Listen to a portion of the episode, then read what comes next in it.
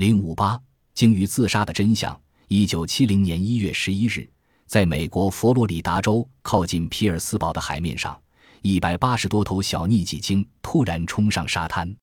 海岸警备队试图把它们拖到海里去，可是鲸群仍旧硬往前闯，最后全部干死。同年三月十八日，一次抹香鲸集体自杀事件发生在新西兰。经过两个小时的暴风雨之后，绵延数百米的沙岸上。搁浅着四十六头雌鲸和十三头雄鲸。一九七九年七月十七日，加拿大欧斯峡角海湾，一百多头巨头鲸突然冲上窄长的沙滩，渔民们开足水龙头，想把这些鲸鱼赶回海里去，可惜都无济于事。结果，自杀而死的巨鲸竟达一百三十五头之多。这种神秘的自杀现象，自古以来就一直使人们感到困惑不解。荷兰科学家杜多克为了探明自杀的原因，在一九六二年分析研究了二十六种鲸鱼记一百三十三桩的自杀事例，其中包括成群的和单只的。他发现，自杀的场地通常总是在低海岸，水下是沙滩、沙地或者是淤泥的地区，再不就是远远的伸到海里去的海角。鲸鱼的侧背器官之所以不变东西南北，主要是缓解的沙质海底造成的。鲸鱼发出的信号一落到那上面就衰减了，不能再回到鲸鱼那儿。一旦回声侧位器官无法测向，就只好胡乱的游来游去，以致身陷绝地。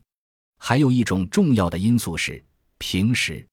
齿鲸类发出低频率的啪啪声，并注意接收从远处传来的带着信息的回波，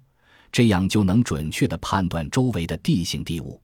可是，当迫近捕捉物时，它们就发出越来越高的频率，并全神贯注于高频率的回声，因而就往往顾此失彼，忽略了低频回声所带来的关于附近海岸地形的不详信息。所以，鲸鱼在涉事时发生自杀的危险是直线上升的。苏联生物科学博士、海洋哺乳动物专家托米林认为，鲸鱼集体自杀比单头自杀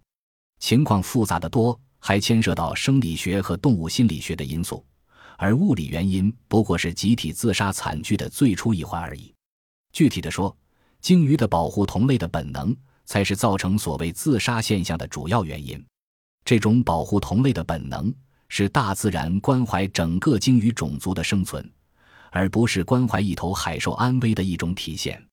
因而，它们一接到信号，就像士兵接到命令一样，能立刻复原。